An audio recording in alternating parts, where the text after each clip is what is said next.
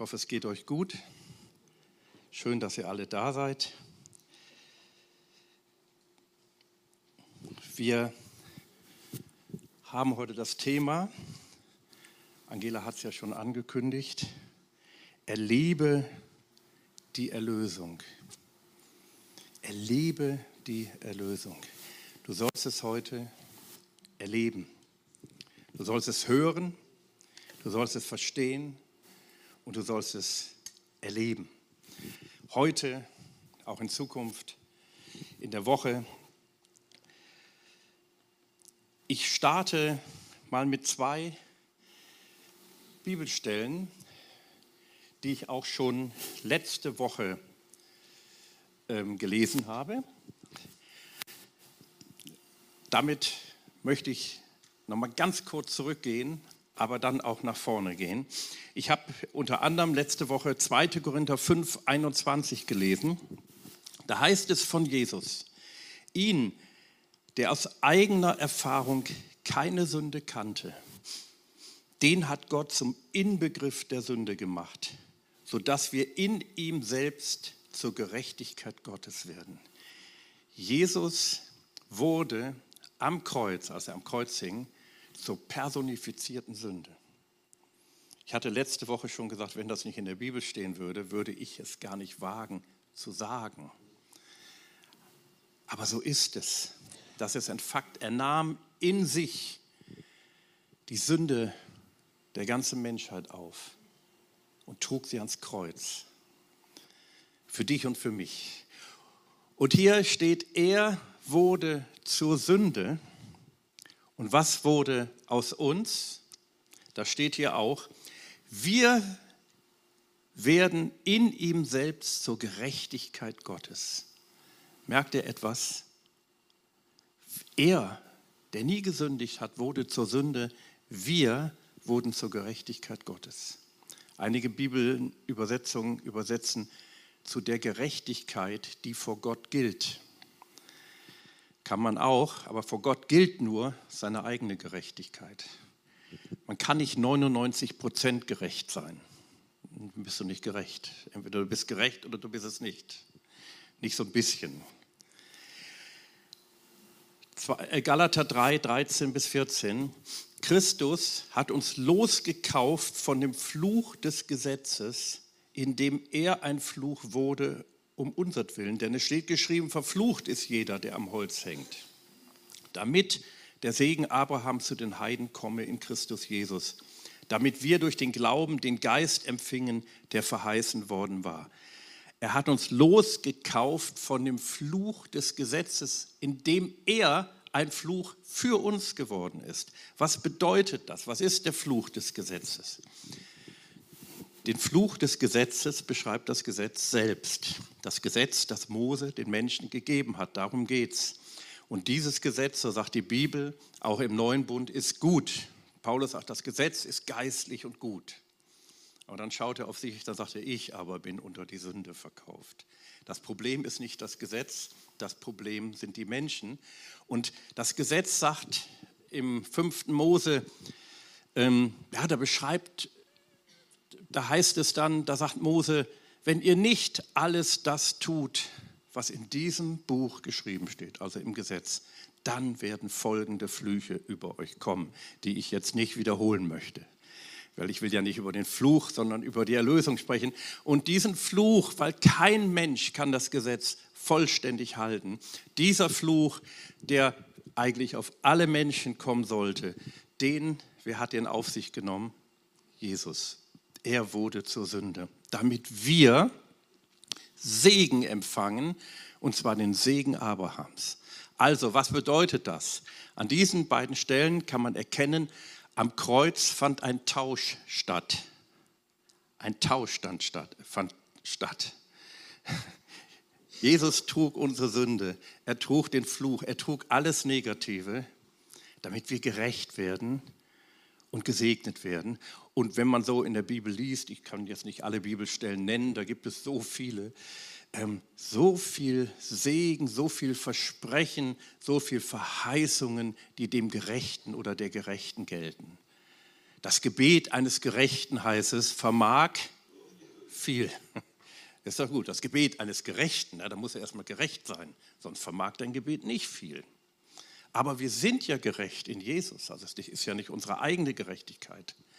Oder in Sprüchen heißt es, Gott erhört das Gebet des Gerechten. Halleluja.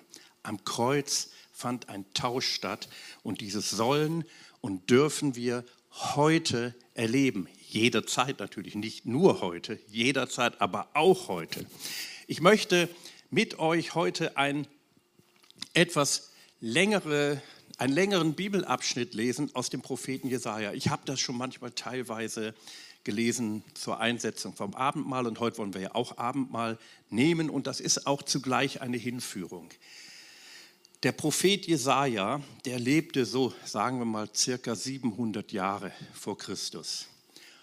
Und das ist der längste aller Propheten, hat 66 Kapitel, mehr als alle anderen. Und 40 Kapitel lang, mehr oder weniger, redet Jesaja und warnt das Volk Gottes vor dem Götzendienst und sagt, wenn ihr so weitermacht, ich sage es jetzt in meinen Worten, dann werdet ihr nach Babylon in die Gefangenschaft kommen, was dann ja auch geschah. Und dann ab Kapitel 40 ändert sich eigentlich alles. Dann schreibt Jesaja auf einmal, das können wir heute sagen, die wir rückblicken über den neuen Bund. Und dann, dann erscheint ein eine Redewendung, ein Terminus immer wieder im Buch Jesaja und das heißt mein Knecht oder der Knecht des Herrn oder mein Diener, je nach Bibelübersetzung. Und dann sehen wir, damit ist Jesus gemeint, der auf einmal auftritt. Und Jesaja hat 700 Jahre vor Christus exakt buchstäbliche, genaue Voraussagen auf Jesus gemacht, auf seinen Tod am Kreuz, und auf die Erlösung. Und das möchte ich jetzt gerne mit euch betrachten. Ihr könnt mitlesen, ihr könnt auch einfach zuhören. Da schreibt der Prophet Jesaja, das fängt jetzt an in Jesaja 52 ab Vers 13 und dann das ganze 53. Kapitel durch. Siehe, mein Diener wird sein Ziel erreichen. Also hier ist es mein Diener oder mein Knecht. Und damit ist Jesus gemeint. Ich erkläre es euch gleich. Er wird sich erheben und emporgehoben werden. Er wird erhaben sein. Und jetzt heißt es, er war so entstellt, dass sein Aussehen kaum mehr dem eines Menschen, Menschen glich. Und viele waren entsetzt, als sie ihn sahen. Stell dir das mal vor. Hier beschreibt der Prophet Jesaja Jesus am Kreuz. Und der sah so schlimm aus, dass man weggucken muss. Ich hatte mal in meiner Kindheit als zwölfjähriger Junge mal einen ganz schlimmen Verkehrsunfall erlebt, als ich von der Schule kam.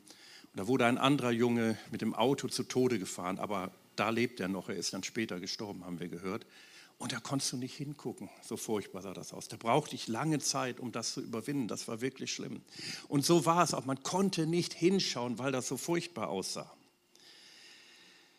Ebenso wird er viele Völker in Staunen versetzen, seinetwegen werden Könige verstummen denn sie sehen etwas, was ihnen nie zuvor verkündigt wurde.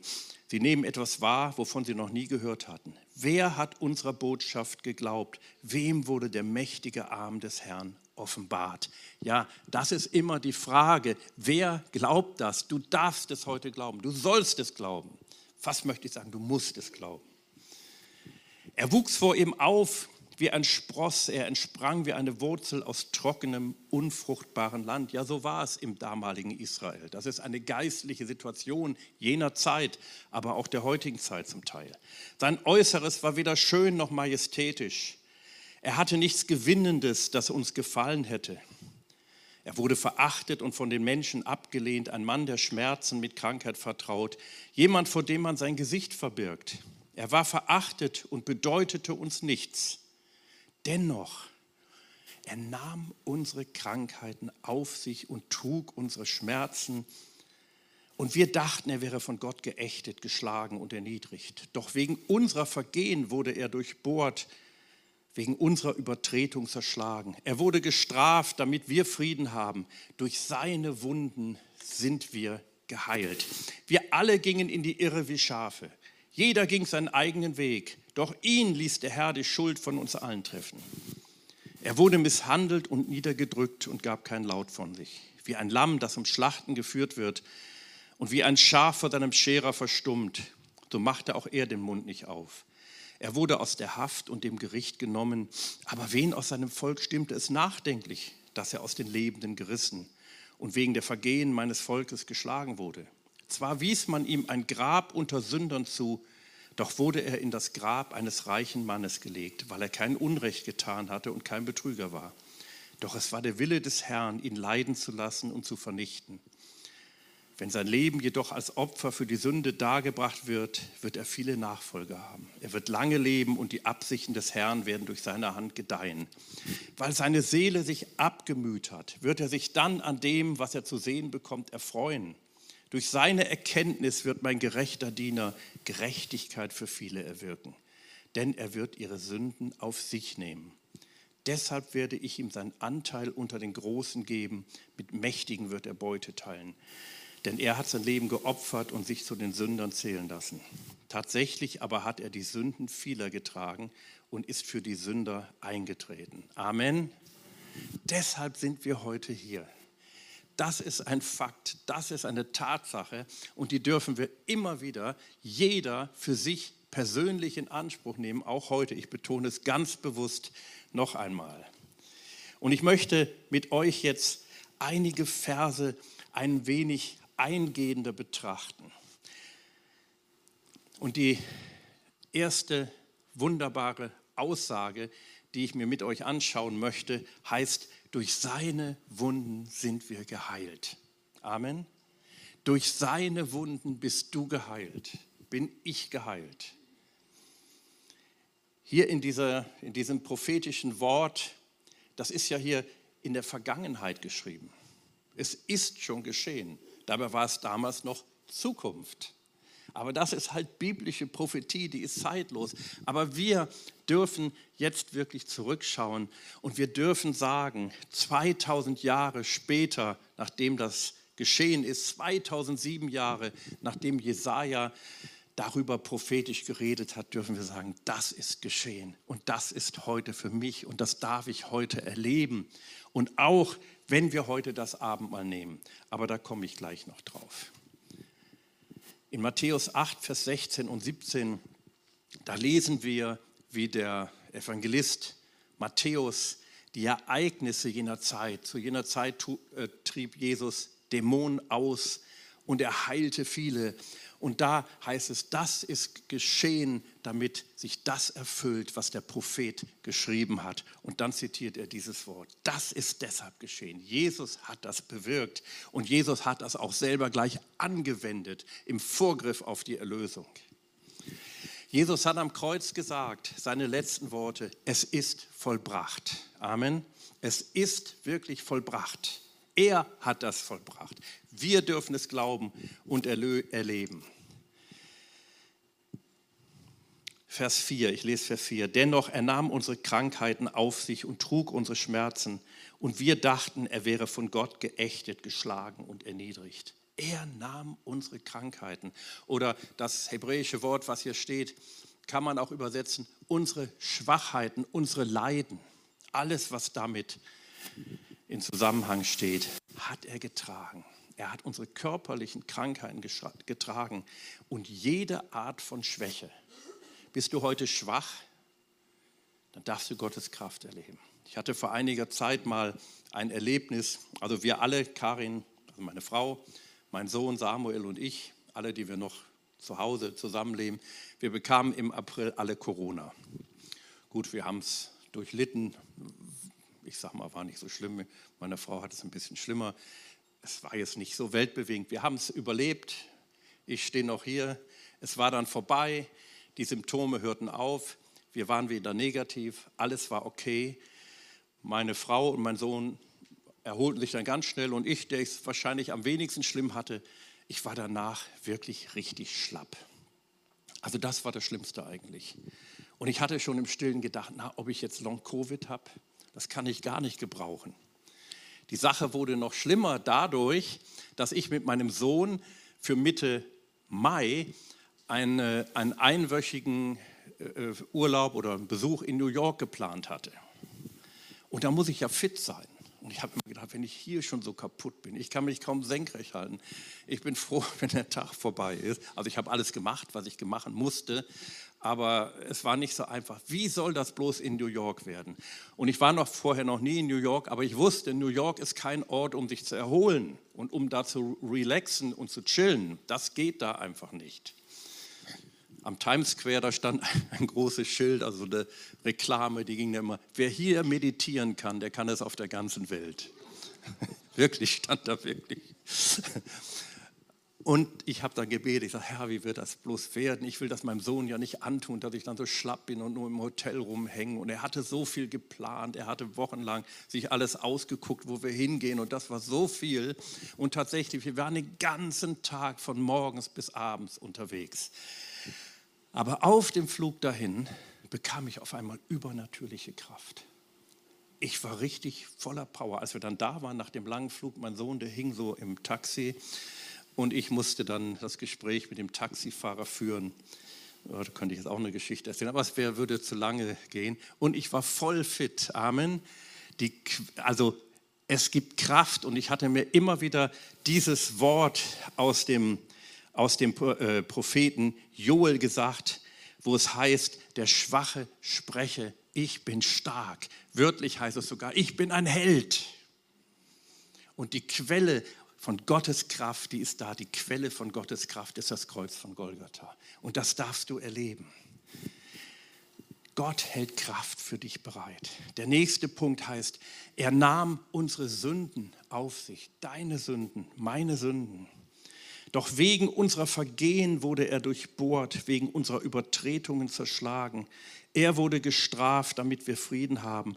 Durch seine Wunden, das heißt es hier nochmal, sind wir geheilt. Also Vergebung der Sünden, ihr Lieben, und Heilung gehören zusammen. Das kann man nicht trennen. Genau wie Jesus unsere Sünden getragen hat, hat er auch unsere Krankheit getragen. Er nahm unsere Sünden auf sich und ich betone es nochmal, was ich vorhin gesagt habe. Wir wurden zur Gerechtigkeit Gottes. Wir sind gerecht vor Gott. Es hatte mal jemand, ein bekannter Bibellehrer, hatte mal Jakobus 5 gelesen. Das Gebet eines Gerechten vermag viel. Und dann bekam er eine Offenbarung. Und das hat er dann in seiner Bibel hingeschrieben, neben diesem Wort. Dieser Gerechte bin ich. Unser Gebet vermag viel, nicht wenig vermag viel. Wir sind gerecht, weil Jesus unsere Sünden getragen hat. Aber es geht noch weiter. Jesus hat uns erlöst und du darfst es heute erleben von jeder Verachtung, von jeder Ablehnung. Hier heißt es, er wurde verachtet und von den Menschen abgelehnt, ein Mann der Schmerzen und mit Krankheit vertraut, jemand, vor dem man sein Gesicht verbirgt. Er war verachtet und bedeutete uns nichts.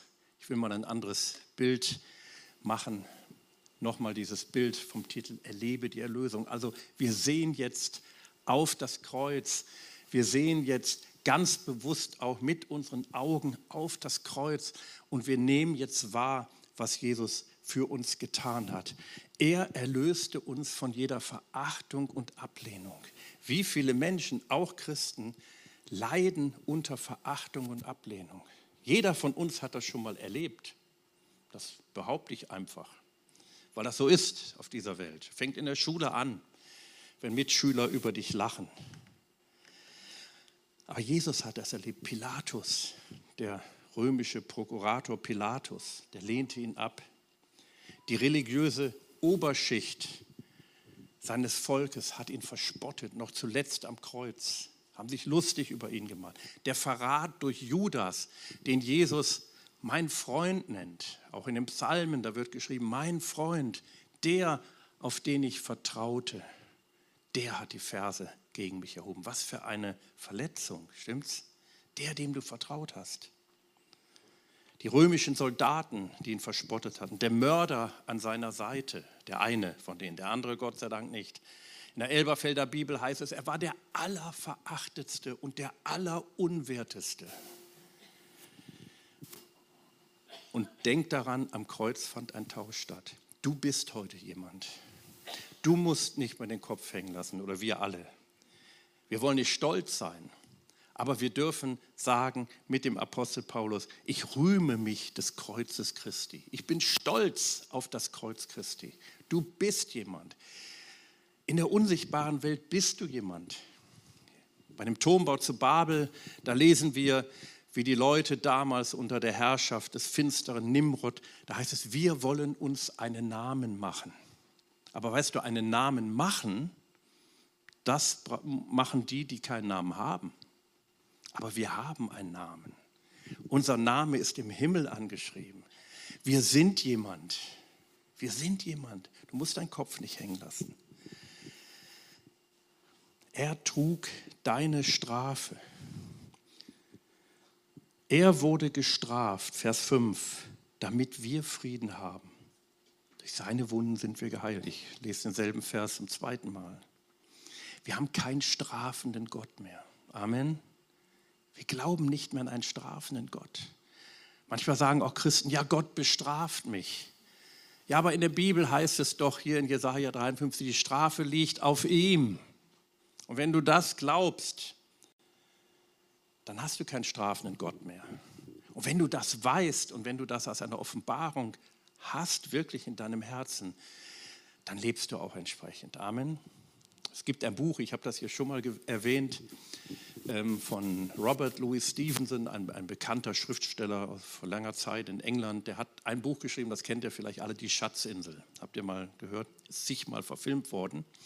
Und in diesem Buch, Die Schatzinsel, im, im Film ist das, glaube ich, nicht, da lässt Robert Louis Stevenson diesen berühmten Piraten-Captain Long John Silver, habt ihr von dem schon mal gehört, der mit dem einen Bein, ich bin ihm noch nie begegnet, er lässt ihn sagen, Christenmenschen, da gibt es so eine Diskussion über die Bibel und über Christus, das ist nur im Buch.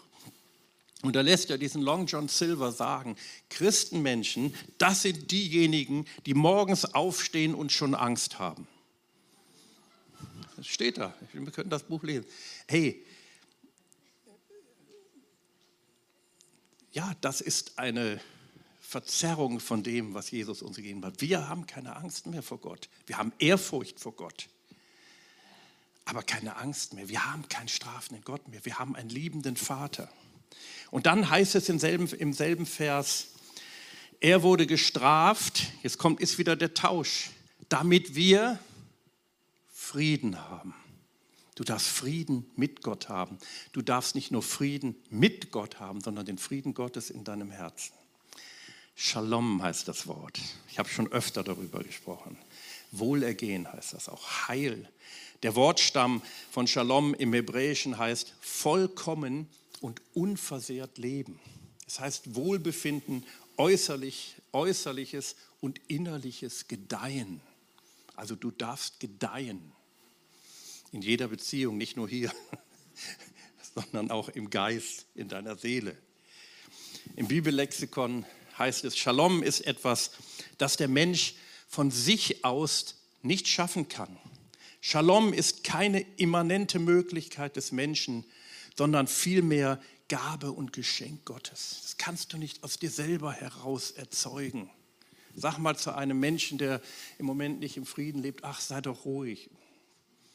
Das, ist, das sind dann so gute Tipps. Du kannst aber sagen, wenn derjenige oder diejenige an Jesus glaubt, Gott hat dir dieses Geschenk bereits in dein Herz hineingelegt. Denken wir an die Frucht des Geistes, im Galaterbrief Kapitel 5. Lebe das, was Gott dir gegeben hat. Das ist dann ein Leben im Glauben. Wir haben diesen Frieden Gottes in uns. Vers 6. Wir alle gingen in die Irre wie Schafe. Jeder ging seinen eigenen Weg. Doch ihn ließ der Herr die Schuld von uns allen treffen, sagt der Prophet Jesaja. Und er schließt sich selber ein. Ich, Jesaja, ging in die Irre wie ein Schaf. Ich, Michael, ging in die Irre. Wir alle gingen Wege, die vielleicht nicht richtig waren, die manchmal oft nicht richtig waren. Wir gingen in die Irre, weil wir keine geistliche Orientierung hatten.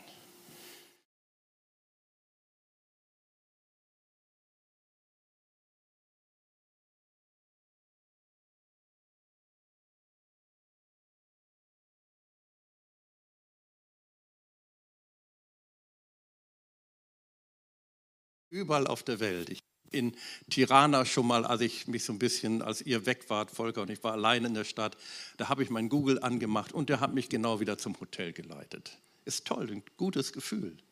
Bloß wenn du den Google mal nicht mehr hast, dann verlierst du die Orientierung. Aber auch, um in der geistlichen Welt zu navigieren, um in unserem Leben überhaupt zu navigieren, da brauchen wir den Heiligen Geist und den hat Gott uns gegeben. Und wir müssen nicht mehr orientierungslos herumirren. Wir haben Hilfe und Führung und weil wir Gottes Hilfe und Gottes Führung haben, haben wir Erfolg im Leben. Ich, ich sage einfach mal, wir Christen, wir dürfen ein erfolgreiches Leben führen. Glaubt ihr das? Wir dürfen erfolgreich sein. Natürlich muss man Erfolg definieren. Wir brauchen nicht mehr in eigener Leistung zu leben. Wir haben die Fähigkeit, mit dem Herrn klare Wege zu gehen klare, gute Wege, wie es im Psalm 23 heißt. Er leitet dich in Pfaden der Gerechtigkeit um seines Namens willen. Er leitet dich. Halleluja. Das ist doch stark. Wir dürfen gute Wege gehen, die uns gute Resultate bringen. Wir dürfen die richtigen Wege gehen. Vers 8. Er wurde aus der Haft und dem Gericht genommen aber wen aus seinem Volk stimmt es nachdenklich, dass er aus den Lebenden gerissen und wegen der Vergehen meines Volkes geschlagen wurde? Zwar wies man ihn ein Grab unter den Sündern zu, doch wurde er in das Grab eines reichen Mannes gelegt, weil er kein Unrecht getan hatte und kein Betrüger war. Sein Grab bei den Sündern. Damit ist der geistliche Tod gemeint, bei den Sündern, da wo eigentlich die Sünder hingelegt wurden, da wo die hinkommen, da kam Jesus hin. Erlöst vom Tod, abgeschnitten vom Land der Lebendigen, heißt es in einer anderen Übersetzung. Ich möchte dazu mal einige Bibelstellen lesen. Hebräer 2, Vers 9. Da heißt es, doch Jesus sehen wir, der für eine kurze Zeit geringer als die Engel gemacht wurde und nun mit Herrlichkeit und Ehre gekrönt ist, weil er für uns den Tod auf sich nahm. Durch die Gnade Gottes hat Jesus für alle Menschen auf der ganzen Welt den Tod erlitten. Und ich lese noch Apostelgeschichte 2, 24. Doch Gott hat ihn aus den Schrecken des Todes befreit und wieder zum Leben auferweckt, denn der Tod konnte ihn nicht festhalten. Er ging mit unseren Sünden, mit deiner und meiner Sünde, auch die Sünden, die damals noch gar nicht begangen wurden. Denn er hat die Sünde der Vergangenheit, der Gegenwart, seiner Gegenwart und der Zukunft unserer Gegenwart getragen. Und er ging damit ins Totenreich mit den Sünden beladen. Er ging als Sünder ins Totenreich, obwohl er keine eigene Sünde begangen hatte. Und deswegen auch dieser Ruf am Kreuz aus Psalm 22, Vers 1, was er zitierte, mein Gott, mein Gott, warum hast du mich verlassen? Ja, warum hatte Gott ihn verlassen? Ja, weil er deine und meine Sünde getragen hat. Aber er ging ins Totenreich. Aber der Herrscher des Todes, heißt es auch im Hebräerbrief, der, der die Macht über den Tod hatte, der Teufel wurde durch den Tod entmachtet, der konnte ihn nicht festhalten weil er ihn widerrechtlich, widerrechtlich dort hineingeholt hatte. Und er stieg triumphierend auf, wie es hier im Hebräerbrief heißt. Und er wurde mit Herrlichkeit und Ehre getrönt, gekrönt. Also er hat uns nicht nur erlöst vom Sterben. Wir müssen mit unserem Körper alle noch sterben, bis wir mal einen neuen Körper erhalten, der dem von Jesus ähnlich sein wird. Aber wir sind erlöst vom geistlichen Tod. Glaubst du das? Wir sind erlöst, wir können göttliches Leben, wir haben göttliches Leben in uns. Wir sind neu geboren zu ewigem Leben. Wir müssen nicht mehr in die Hölle. Eigentlich müssen wir jetzt alle jubelnd aufspringen. Wir müssen nicht mehr in die Hölle. Die Bibel lehrt uns im Buch der Offenbarung, dass der Tod eine personale Macht ist, welche Jesus durch seinen Tod und seine Auferstehung besiegt hat. Halleluja. Einen habe ich, ein paar habe ich noch. Er ertrug auch unsere seelischen Leiden. Glaubst du das, dass Jesus deine seelischen Leiden getragen hat? Wir werden in der Gemeinde oder wir sind schon dabei, auch eine große, größere Betonung auf Fürsorge, sprich Seelsorge haben, weil das sehr wichtig ist, gerade in der heutigen Zeit.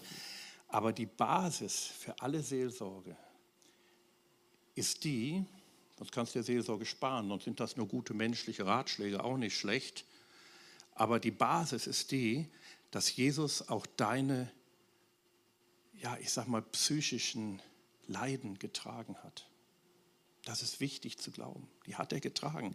Und ich lese das mal vor, Vers 10 bis 12. Doch es war der Wille des Herrn, ihn leiden zu lassen und zu vernichten. Wenn sein Leben jedoch als Opfer für die Sünde dargebracht wird, wird er viele Nachfolger haben. Er wird lange leben und die Absichten des Herrn werden durch seine Hand gedeihen, weil seine Seele, hört mal, seine Seele sich abgemüht hat es gibt eine Übersetzung, die sagt, seine Seele hat sich ausgeschüttet bis zum Tod. Wird er sich dann an dem, was er zu sehen bekommt, erfreuen? Durch seine Erkenntnis wird man gerechter Diener Gerechtigkeit für viele erwirken, denn er wird ihre Sünden auf sich nehmen. Immer wieder ihre Sünden. Er trug unsere seelischen Leiden. Ich sagte schon, er erlitt die Trennung von Gott, das schlimmste Leiden überhaupt, von Gott getrennt sein das Leiden, von dem letztlich alle anderen Leiden kommen.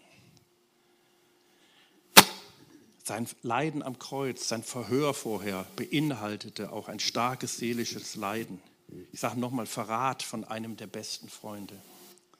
Verleugnung durch Petrus, der, auf den er so gesetzt hatte. Sein höchster Leiter, in den er investiert hatte, drei Jahre lang, der verleugnete ihn. Ja, der verfluchte sich selber.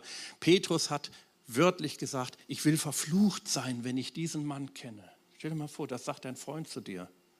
Das hat er gesagt. Jesus hat ihm vergeben. Halleluja. Aber was, was das für ihn bedeutet, der Gebetskampf im Garten Gethsemane, wo sein Blut, äh, sein Schweiß wie Blutstropfen wurde und keiner hat mitgebetet. Und er sagt, könnt ihr denn nicht eine Stunde mit mir wachen? Er nahm seine besten Freunde, seine äh, engsten Leiter, Mitarbeiter würden wir heute sagen, zu sich, aber die konnten es nicht. Ein Geist des Schlafes kam über sie. Er wurde für uns zur Gerechtigkeit. Darüber möchte ich auch noch kurz sprechen. Und das, dafür lese ich einige Verse aus Römer 5. Da wir nun durch den Glauben von Gott für gerecht erklärt worden sind, haben wir Frieden mit Gott durch das, was Jesus, unser Herr, für uns tat. Wieder das Gleiche weil wir gerecht sind, haben wir Frieden mit Gott. Also der Friede Gottes gilt dem Gerechten. Und wenn du an Jesus glaubst, bist du einer, bist du eine von denen. Vers 17, Römer 5. Durch die Sünde des einen Menschen, also Adam, gerieten wir unter die Herrschaft des Todes. Und hier ist der geistliche Tod mit gemeint. Der körperliche Tod ist lediglich eine Folge des geistlichen Todes. Doch durch den anderen Menschen, Jesus Christus, werden alle, die Gottes Gnade und das Geschenk der Gerechtigkeit annehmen, über Sünde und Tod siegen und leben. Amen. Das dürfen wir. Vers 19. Weil ein Mensch Gott ungehorsam war, Adam, und durch ihn wir alle auch, wurden viele Menschen zu Sündern. Doch weil ein anderer Mensch, Jesus, Gott gehorchte, werden viele Menschen in Gottes Augen gerechtfertigt. Und jetzt noch Vers 21. So wie die Sünde also über alle Menschen herrschte und ihnen den Tod brachte, den geistlichen Tod, letztlich die Hölle, das, e, die ewige Verdammnis, so herrscht jetzt Gottes wunderbare Gnade. Also Gnade herrscht. Durch sie werden wir vor Gott gerecht gesprochen und gewinnen durch Jesus Christus, unseren Herrn, das ewige Leben. Und dann lesen wir noch in Vers 12, Jesaja 53, dass er für die Verbrecher Fürbitte getan hat. Für die Sünder. Und wisst ihr, was gut ist? Im Hebräerbrief steht das. Das hat er nie aufgehört. Jesus hat nicht nur einmal für die Verbrecher am Kreuz gebetet, sondern er hat nie damit aufgehört. Jetzt betet er nicht mehr am Kreuz, sondern jetzt sitzt er zur Rechten Gottes. Und der Apostel Johannes schreibt in 1. Johannes 2, Vers 1, wenn wir sündigen, dann haben wir einen Fürsprecher bei dem Vater, Jesus den Gerechten. Hier steht das griechische Wort Parakletos, was auch für den Heiligen Geist genommen wird. Wir haben also einen Fürsprecher auf Erden und wir haben einen Fürsprecher im Himmel. Er tritt weiter für uns ein. Halleluja. Und jetzt möchte ich mit euch die Worte, die Abendmahlsworte, die sogenannten Einsetzungsworte lesen, die der Apostel Paulus schreibt in 1. Korinther 11, Verse 23 bis 26. Es ist so interessant, und ich habe das auch schon öfter gesagt, dass Paulus ja selber beim Abendmahl gar nicht gegenwärtig war. Und er, der selber gar nicht dabei war, gibt die umfassendste Lehre im Neuen Testament über das Abendmahl. Und er sagte, ich habe es vom Herrn empfangen. Das hat Gott mir selber offenbart, was ich euch jetzt sage. Und das lese ich euch vor, nur ein Teil von dem. Denn ich habe von dem Herrn empfangen, was ich auch euch überliefert habe. Nämlich, dass der Herr Jesus in der Nacht, als er verraten wurde, Brot nahm und dankte, es brach und sprach, nehmt esst, das ist mein Leib, der für euch gebrochen wird. Dies tut zu meinem Gedächtnis. Das machen wir heute. Jesus hat das vor 2000 Jahren gesagt. Wir sind auch gehorsam, wir tun es. Desgleichen auch den Kelch nach dem Mahl, in dem er sprach, dieser Kelch ist der neue Bund in meinem Blut. Dies tut, so oft ihr ihn trinkt, zu meinem Gedächtnis. Denn so oft ihr dieses Brot esst und diesen Kelch trinkt, verkündigt ihr den Tod des Herrn, bis er kommt. Und ich möchte über diesen einen Vers noch kurz sprechen. Denn so oft ihr dieses Brot esst, also heute, und diesen Kelch trinkt, verkündigt ihr den Tod des Herrn, bis er kommt. Wem verkündigen wir es? Also wenn ihr gleich nach vorne kommt, sprecht ihr ja nicht oder redet oder ruft es laut aus, dann wäre hier viel Krach. Ist auch nicht verboten unbedingt. Aber wir kommen ja in der Regel ganz still, jeder für sich. Wem verkündigst du es? Ich will es dir kurz sagen. Dir selbst. Du glaubst das, du nimmst das in Anspruch. Heute, wir werden gleich beten, dürfen wir all das erleben, worüber ich gesprochen habe. Das soll eine Realität in deinem Herzen werden. Dir selbst verkündigst du es. Du sagst es, ja, Jesus ist gestorben für meine Sünden. Das glaube ich jetzt. Jesus ist gestorben für die und die Krankheit, an der ich leide oder meine meine Kinder oder Verwandten leiden. Dafür ist Jesus gestorben. Das glaube ich jetzt. Ich nehme das für Sie in Anspruch.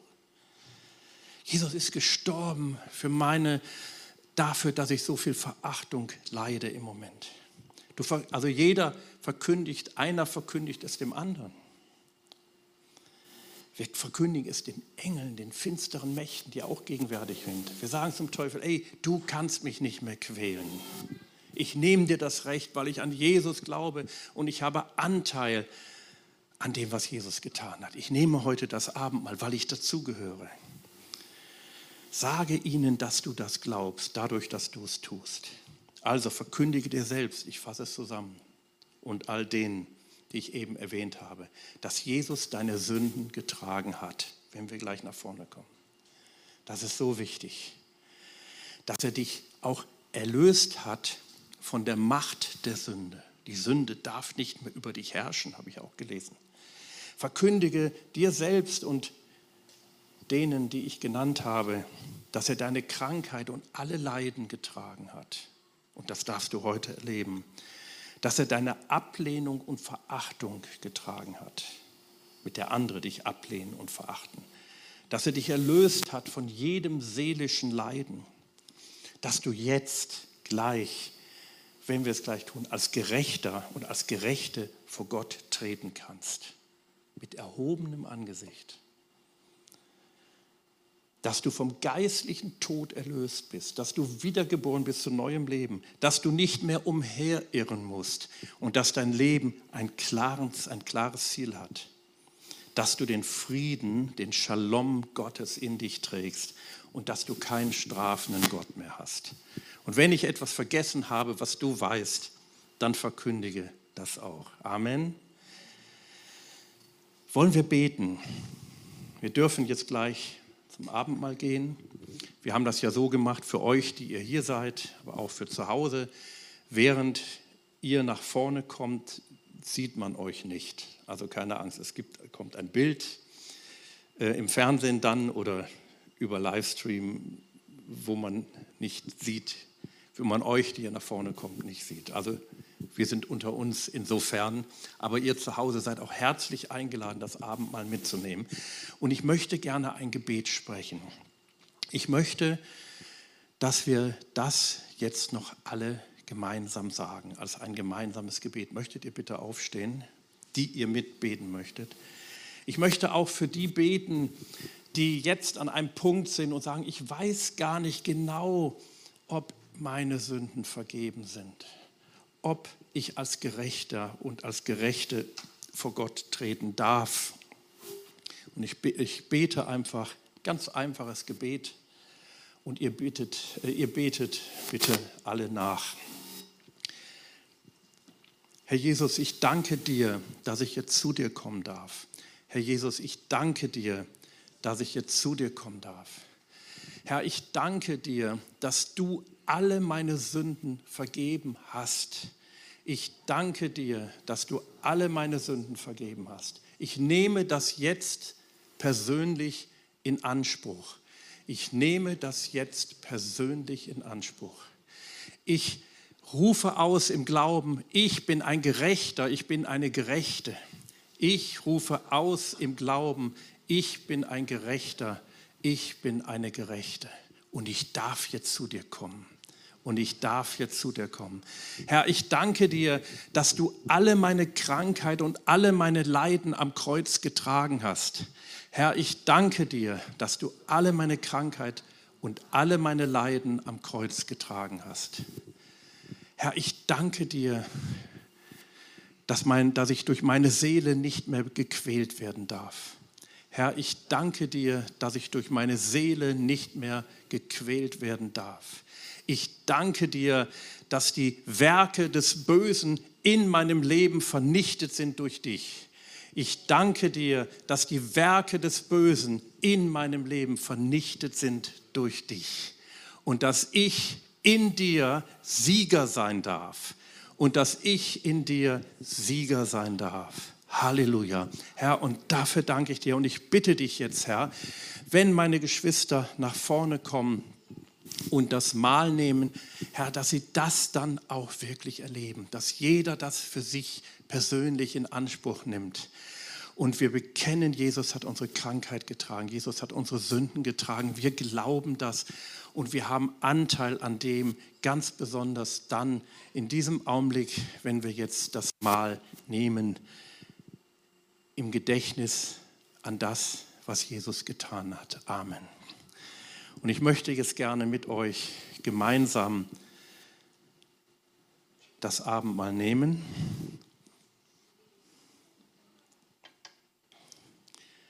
Und ihr kommt nach vorne und ihr nehmt das. Und ich möchte euch sagen, dies ist Christi Leib für dich gegeben, für dich ganz persönlich. Dies ist Christi Blut für dich vergossen. Glaube das, nehme das und erlebe das im Namen Jesus. Amen. Amen.